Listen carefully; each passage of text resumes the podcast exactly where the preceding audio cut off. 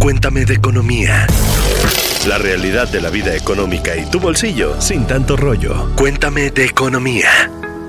¿El trato, el precio o el lugar? ¿Qué es lo que más valoras al momento de hacer tus compras? Hola, pues escuchas, espero que la estén pasando muy bien. Soy Alex Bazán, editor de la Mesa de Economía de Expansión, y hoy vamos a hablar sobre la importancia del cliente para los negocios. Pero antes, quiero darle la bienvenida a Daisu Patiño, reportera y colega de Economía en Expansión. Hola, Jimens, ¿cómo estás? Dinos, ¿qué tan exigente eres como cliente? Pues mira, yo antes de contarles cómo es que soy como una clienta 100% exigente, les voy a invitar primero a que se suscriban a la comunidad de Cuéntame de Economía. Lo pueden hacer a través de cualquier plataforma de audio en la que nos estén escuchando y que, por favor, si nos escuchan, nos regalen un like en este y todos los episodios. Pues mira, yo te voy a contar, Alex. Yo sí soy 100% clienta que se fija en cómo me tratan. Si llego a una tienda, buscando algo en específico y si hay como alguna mala cara o quizá alguna, pues hay como falta de atención en, en la tienda o en la prestación de los servicios cuando llame. Yo sí prefiero buscar algún otro proveedor, ya sea de bienes o de servicios pues esto yo creo que siempre me hace sentir cómoda y feliz cuando termino de hacer mis compras y para seguir hablando más de esto, de si tengo o no tengo razón, tenemos a Manuel Hinojosa, quien es socio de asesoría en soluciones de cliente y CRM de KPMG en México y él nos va a contar muchísimo más de todo esto. Hola Manuel, ¿cómo estás? Bienvenido a Cuéntame de Economía. Hola, ¿cómo están? Y gracias por invitarme y tenerme aquí. Manuel, todos sabemos que hay un intenso debate sobre cómo tratar cuidar al cliente. Por eso quiero empezar eh, con dos preguntas que parecen simples, pero creemos que tiene un trasfondo. Es, ¿el cliente lo es todo? Y la segunda es, ¿el cliente siempre tiene la razón? Pues mira, de la primera te diría que no es todo, pero la realidad es que sí es una parte pues muy importante. O sea, los clientes pues hoy, como ya lo comentaron, pues tiene más poder. Hoy si ponen en algún view sus puntos de vista, tienen mucho más impacto. Si pueden compartir o comparar de alguna manera con otros productos, lo hacen mucho más fácil. Entonces, la realidad es que tienes un cliente mucho más informado y que puede decidir sobre una marca con mayor facilidad, ¿no? Y la segunda pregunta, pues si el cliente tiene la razón, esa está buena porque esta frase, fíjate que es una frase que es de inicios del siglo pasado, pero ha permeado hasta ahora. Es una frase que se utilizaba mucho porque pues en esa época no había ningún sentido hacia el cliente, ¿no? Y, más bien se traduciría como, oye, más que tienen la razón es pues el cliente hay que tratarlo con respeto, con dignidad, pero es porque no era nada común en esa época. Y bueno, no porque un cliente vaya a tener la razón es algo que debemos tomar así como, como de la Biblia, ¿no? Lo que pasa es que todos sabemos que clientes contentos regresan, como ya nos explicaste. y sí, va a haber clientes que están mal. O sea, eso definitivamente existe. El tema es cómo le dices a tus empleados, a la gente que está enfrente de ellos, cómo los deben de tratar. Creo que ahí está el chiste, ¿no? Oye, Manuel, y por ejemplo, en las tiendas o también en lo de los servicios, ¿qué es lo que estamos viendo? Estamos viendo chatbots, estamos viendo un montón de plataformas de inteligencia artificial, ¿no? En este sentido, quisiera preguntarte, para una empresa, ¿qué tan caro es que un negocio use este tipo de herramientas para enamorar a sus clientes? Cada vez es más importante tener algún elemento de tecnología porque definitivamente sí te acercan a tus clientes, ¿no? Totalmente. Eh, ¿Qué tan caro? Pues yo te diría que va mucho en función del tipo de tecnología, pero hay cada vez más opciones que son fuentes abiertas o las famosas open source que tú puedes de alguna eh, manera eh, acceder.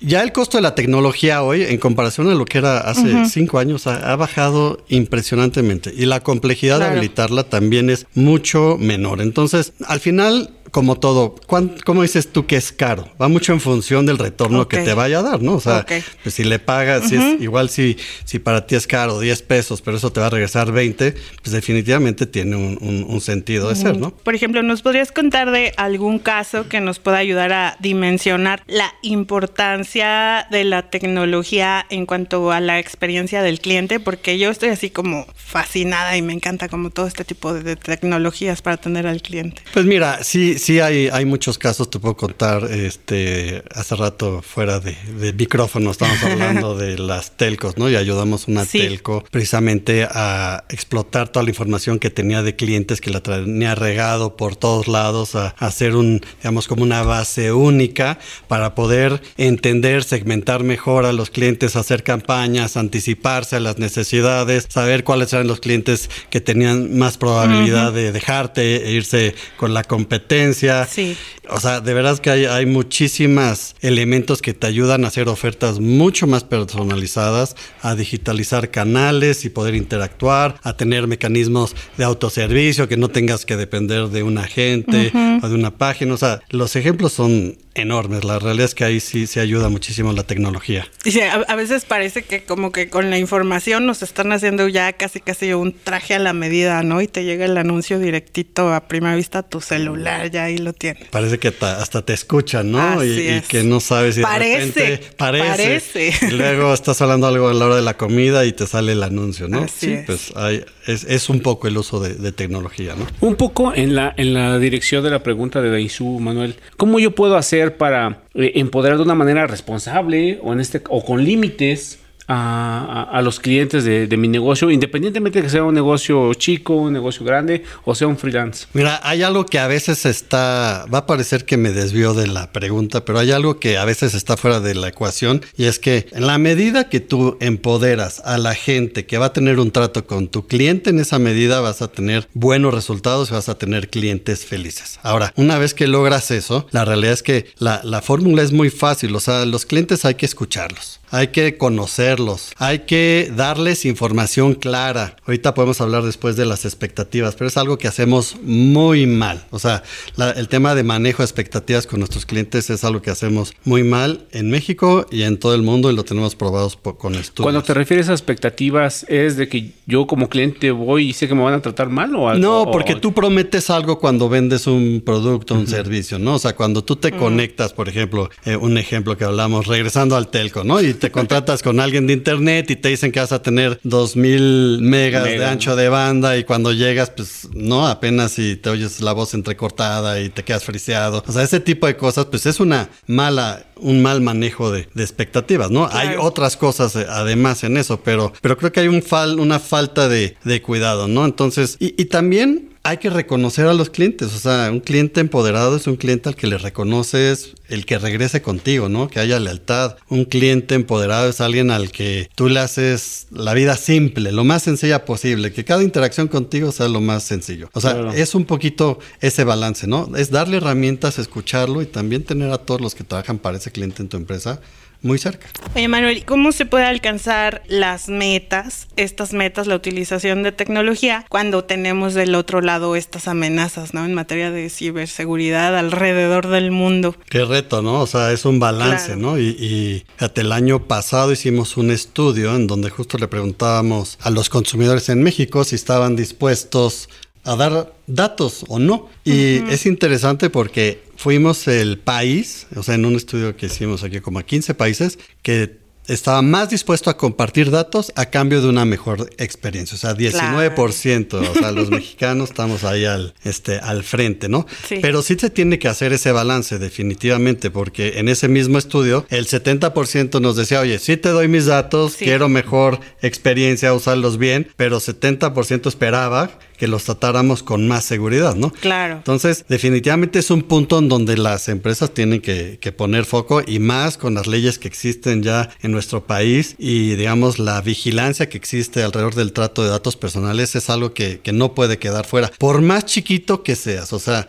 en verdad que el riesgo ahí es un tema importante a considerar y a cuidar. ¿Cómo le hacemos ahora para no perder esa, esa confianza que ya nos ganamos? ¿Qué consejos nos das? Uy, ese es un reto porque, bueno, está el dicho, ¿no? Que la confianza cuesta obtenerla y se pierde en un instante y es, Sí. y es muy cierto. Pero hay que saber comunicar esa integridad que tenemos como empresa, las acciones que hacemos alrededor de causas sociales, hacia Ok. los empleados, eh, el impacto que tenemos en las comunidades, o sea, incluso el tema de sustentabilidad que cada vez está más boga y es más importante importante. Eh, es un tema en donde incluso los clientes están demandando. Y es que decíamos 74% empresas eh, de, las, eh, de los clientes esperan que las empresas sean sustentables, ¿no?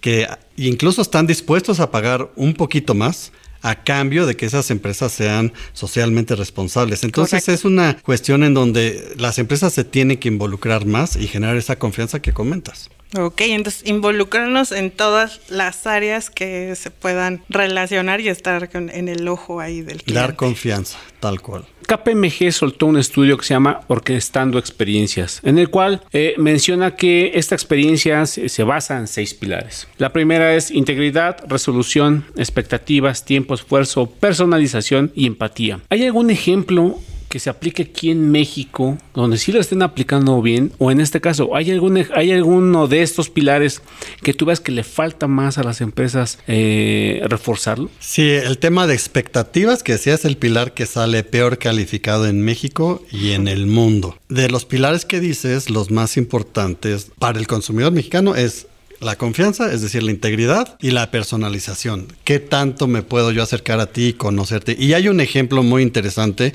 en México. Es un banco de origen brasileño 100% digital que vende ahorita tarjetas de crédito, que por segundo año fue el número uno de este estudio. Y, y lo que han hecho diferente es que, por ejemplo, cuando te atiende el call center, ellos hacen conversaciones únicas, ¿no? O sea, tratan de quitar esa formalidad que tienes tú, no esa frialdad. Ahí, romper el hielo. Romper el hielo, ser empáticos, ser muy cercanos, este, darle soluciones simples, este, reducir tiempo y esfuerzo. El objetivo de ellos es anticiparse, casi que solucionar el problema antes de que suceda. Y eso ha sido buen parte de la fórmula. Atrás de esto hay mucha tecnología, hay muchos temas digitales. Pues bueno, pues escuchas, este podcast está entrando en su etapa final, así que si ustedes han anotado, pues ya tienen información de calidad que les puede servir para sus negocios, para sus planes o simplemente para desempeñarse de una mejor manera en el ámbito profesional. Manuel, si los escuchas, algún empresario, algún estudiante quisiera saber más del tema,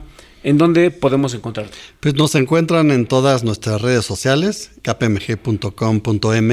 Estamos en Twitter, estamos en Facebook, estamos en LinkedIn. Ahí pueden encontrar, o en nuestra página, kpmg.com.mx. Ahí hay información, ahí está el estudio, ahí pueden bajarlo. Tenemos otras publicaciones. Este, encantados de, de proveerles de estos datos que comentas, son muy ricos para ellos. Y así ya no tener ninguna excusa para tratar mal al cliente o para atender mal al cliente, ¿verdad? Y vender mucho sobre todo. Por escuchas, no olviden escribirnos a nuestra cuenta en Twitter, EXP Economía con sus dudas, sus comentarios, sugerencias, quejas, todo lo que tenga que ver con economía, háganlo saber por este medio y pues nos escuchamos la próxima semana.